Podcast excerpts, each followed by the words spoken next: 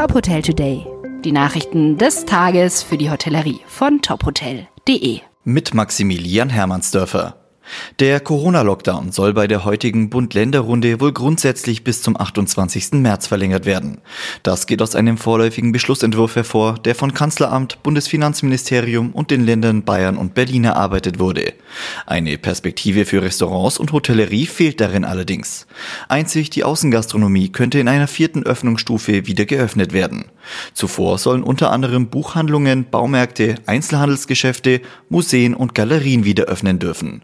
Über weitere Lockerungen, etwa für Innenbereiche von Restaurants, für Veranstaltungen, Reisen und die Hotellerie, soll demnach erst bei der nächsten Bund-Länder-Runde am 24. März beraten werden. Der DEHOGA-Bundesverband bezeichnet die bekannt gewordene Beschlussvorlage als völlig inakzeptabel. Präsident Guido Zöllig sagt, das Bund-Länder-Treffen darf nicht ohne konkrete Öffnungsperspektive für Gastronomie und Hotellerie ausgehen. Der Beschlussentwurf sei das Gegenteil von einer Öffnungsstrategie. Der DEHOGA fordert eine Gleichbehandlung mit anderen Branchen. Der Nordrheinische Hotel- und Gaststättenverband droht bei einer weiteren Schließung der Branche mit einer Klage.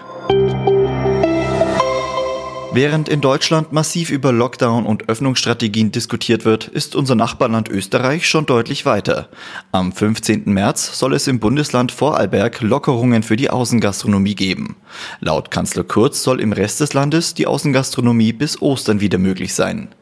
Österreich setzt bereits seit Wochen auf massenhafte Schnelltests. Das Schloss Hohenkammer nördlich von München will zur Corona-freien Zone werden. Das Tagungszentrum hat einen umfangreichen Test- und Hygieneplan aufgestellt, der sicheres Tagen und Wohnen ermöglichen soll. Laut Geschäftsführer Martin Kirsch spielen Schnelltests die Hauptrolle im Konzept.